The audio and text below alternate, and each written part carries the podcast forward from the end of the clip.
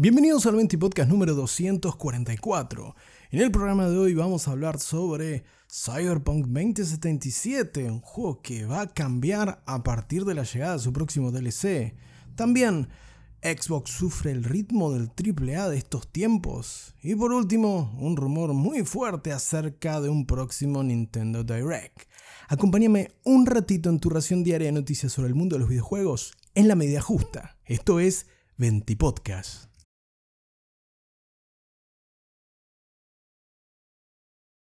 Comenzamos este 20 podcast hablando sobre Cyberpunk 2077. Y sí, hablamos muchas veces de forma muy crítica y trajimos muchas malas noticias en el 20 podcast respecto al juego de Project Red. Por lo tanto, eso va a cambiar a partir de hoy. Esta sí es una buena noticia para los fanáticos de Cyberpunk 2077 y para los que quieran volver al juego del estudio polaco, ya que en una reciente entrevista levantada por el sitio IGN, el director de la expansión llamada Phantom Liberty y que también será el director de la secuela directa del juego, el señor Gabe Amatangelo, declaró que los eventos, relaciones y decisiones que tomemos en la próxima expansión Phantom Liberty van a afectar el juego original, es decir, al Cyberpunk 2077 que pudimos jugar a partir de aquel diciembre de 2020. Según el propio director, y tal como aclara que se mostró en el tráiler de Phantom Liberty, Sonberg te trae con la promesa de poder manejar tu problema con la reliquia. Esto además afectará al propio desarrollo de la historia de Phantom Liberty, que en sí misma tiene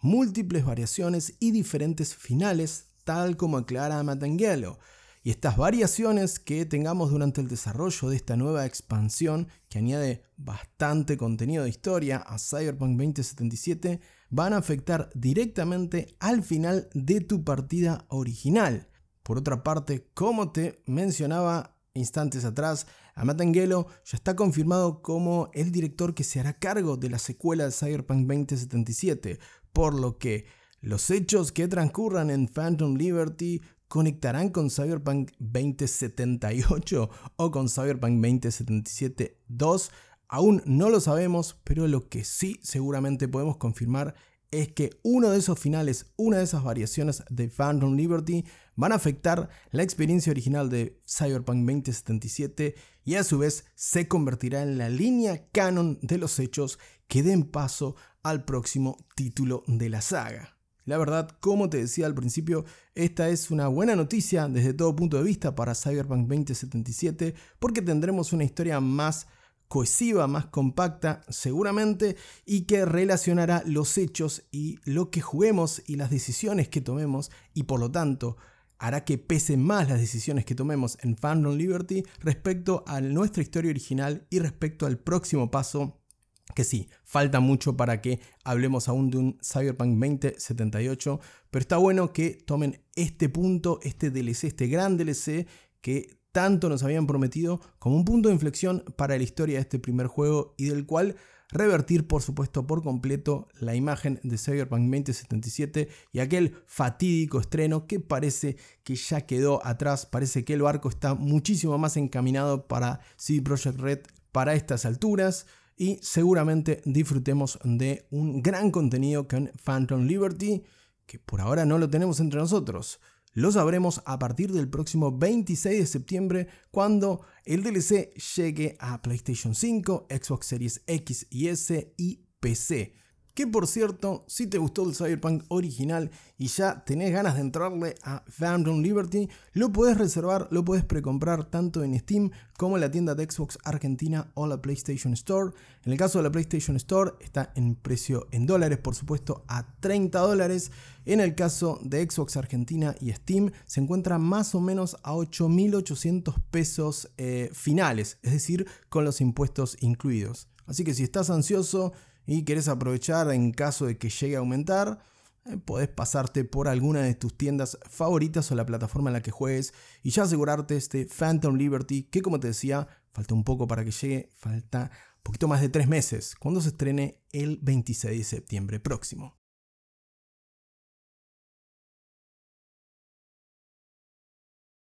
Hablando de esperar por un juego, el que nos insta a tener un poquitito más de paciencia es el señor Matt Booty, que si no sabes quién es, te lo cuento, es el jefe de Xbox Games Studios, es decir, el pope que maneja a todos los first party que desarrollan para Xbox o Microsoft y que recientemente se reunió con la gente del portal Axios para hablar un poquitito de cómo está la industria y sobre todo de su compañía, de Xbox, ya que luego del último Xbox eh, Game Showcase, se le preguntó al respecto del feedback de la comunidad y precisamente lo que hablamos bastante en el 20 Podcast. No digo que la gente de Axios escuche el 20 Podcast, que sería un honor, pero le preguntaron concretamente sobre el flaco catálogo de Xbox en lo que a exclusivos se refiere y sobre todo la cadencia de entrega de nuevos exclusivos. Sí, por ejemplo en Xbox tuvimos Hi-Fi Rush a principios de año, tuvimos Redfall también, que no hablemos de cómo salió, pero lo tuvimos al fin, y parece que el próximo gran título que podremos esperar para el catálogo de Xbox, al menos en consola, porque también llegará a PC, es sin duda el gran AAA de Bethesda Starfield, que llegará a partir del próximo 6 de septiembre. No obstante,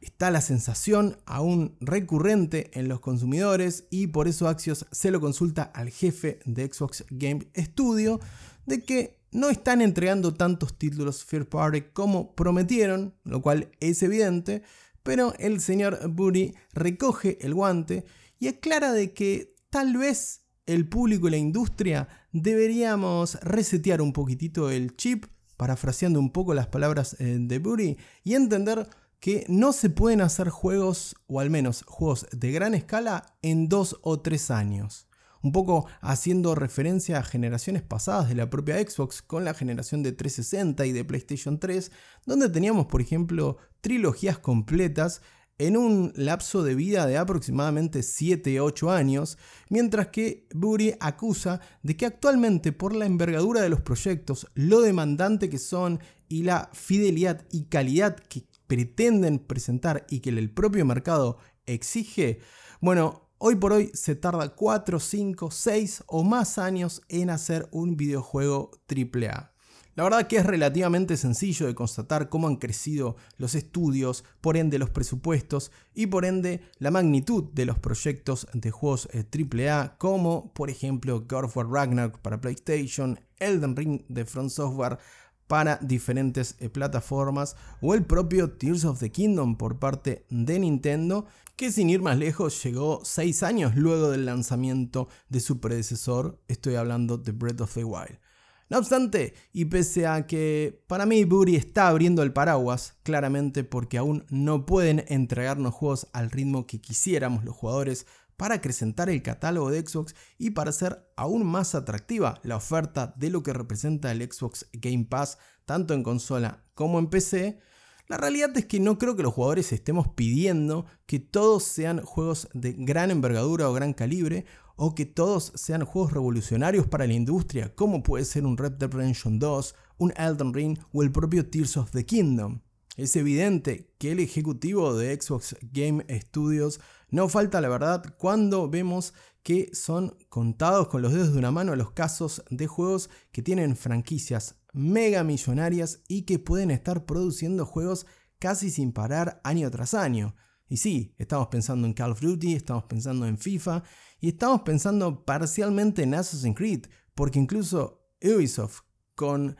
lo gigante que es y repitiendo bastante la fórmula de Assassin's Creed desde que la resetease a partir de Assassin's Creed Origin, hasta Ubisoft se tomó un descanso de la franquicia, se tomó un año sabático para poder hacer este reseteo. Por otra parte, también está la complejidad no solo de recursos y de tiempo para entregar un juego de alto calibre, de gran calidad y muy fiel y que además le entre por los ojos a los jugadores, es, decir, que se venda como una experiencia que nos meta, por ejemplo, en la nueva generación de consolas, que dicho sea de paso ya no es tan nueva porque ya tiene tres años en el mercado. No obstante, hay dos aristas que Buri omite en esta entrevista con el sitio Axios y es el hecho, en primer lugar, de la complejidad, no solo en lo que refiere a la fidelidad del juego o a lo impresionante que sea gráficamente o a su factura técnica, sino también a poder hacerlo rentable, porque Ya no se trata de invertir algunos miles o cientos de miles de dólares y sacar un juego y llenarse de plata,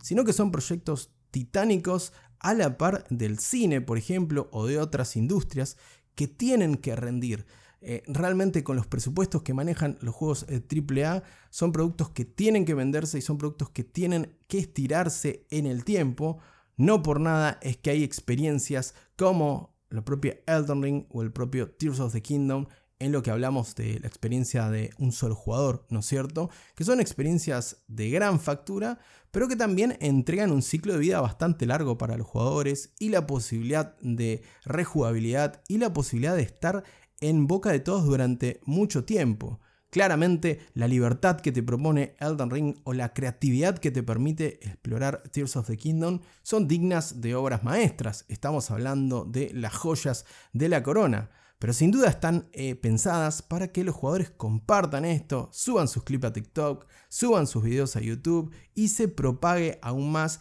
y el ciclo de vida del juego sea aún más largo en pos de esperar, por ejemplo, un nuevo contenido descargable de pago para que la compañía siga facturando luego de la ventana de lanzamiento. En la otra vereda tenemos los juegos como servicios, que buscan monetizar la experiencia a cada paso. Y sí, sí, no me voy a meter en los loot boxes ni en la tormenta que desató Battlefront 2 en su momento, sino que por ejemplo me metería con el tema de las skins de Fortnite o de Call of Duty, o por ejemplo las cartitas del FIFA.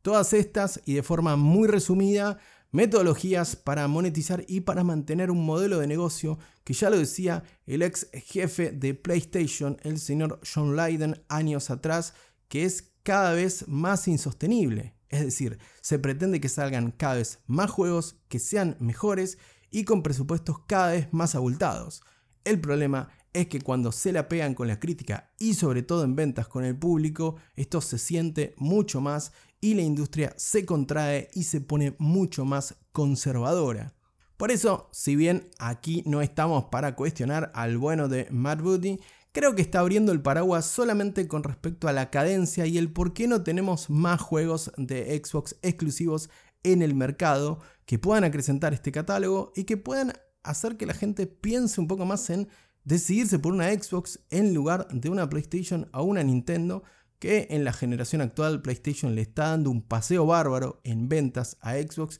y ni hablar de Nintendo, que a pesar de ser una consola bastante desfasada tecnológicamente hablando, sigue dando muchísimos beneficios a la compañía y que aún hoy, y pese a un momento de declive en sus ventas, sigue siendo la líder del mercado de los últimos meses.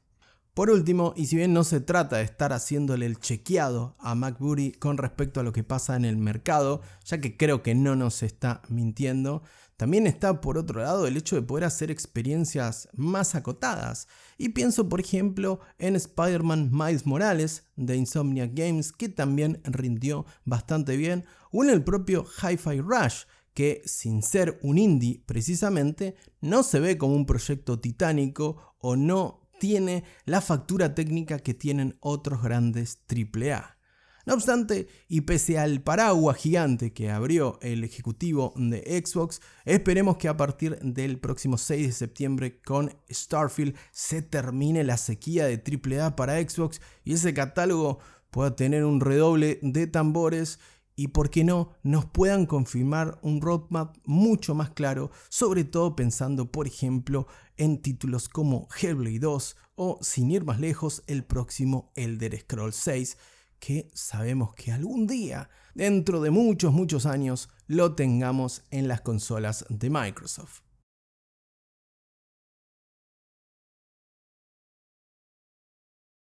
Para cerrar el Menti Podcast de este miércoles 14 de junio, toca hablar sobre un rumor, sí, por supuesto, un poquitito de humo para la sección favorita de grandes y chicos en Venti Podcast. Y en este caso, toca hablar sobre Nintendo, ya que en los últimos días se actualizó el sitio dedicado a sus eventos Direct y se prendieron las alarmas de los Nintenderos alrededor del mundo. Los más arriesgados Dicen que el próximo evento de Nintendo ocurrirá la semana del 19 de junio, es decir, a partir del próximo lunes, mientras que otros son un tanto más conservadores y dicen que Nintendo va a tener un evento en la ventana de finales de junio, principios de julio, tal como se viene anticipando desde que Nintendo confirmase la cancelación de su presencia en la E3 de este 2023, que bueno, es un evento que por si no sabes, si vos estuviste viviendo en un termo en los últimos seis meses, la E3 no se hizo, tomó la posta la Summer Game Fest de Jeff Keighley en su lugar, el Xbox Showcase del último fin de semana.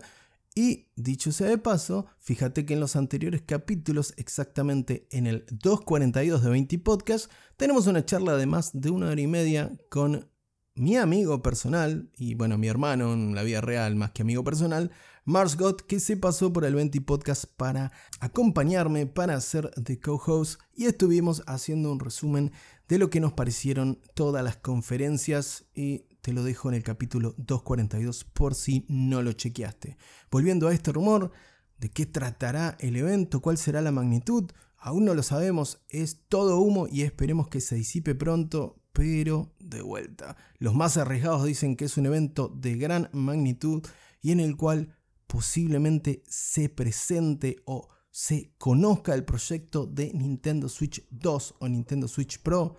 me parece un poco pronto todavía, pero la ilusión y el humo no nos lo quita nadie.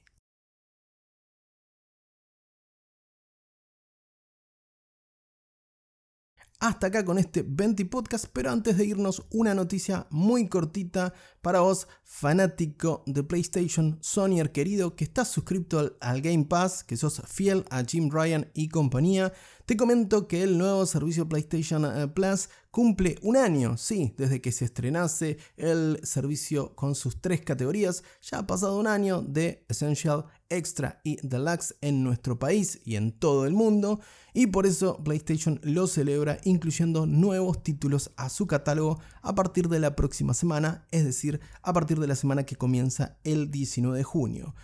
Por esto se incluirán en el catálogo de PlayStation Plus Far Cry 6 para PlayStation 4 y PlayStation 5, el último juego de las Tortugas Ninja, La Venganza de Shredder, también para PlayStation 4 y PlayStation 5,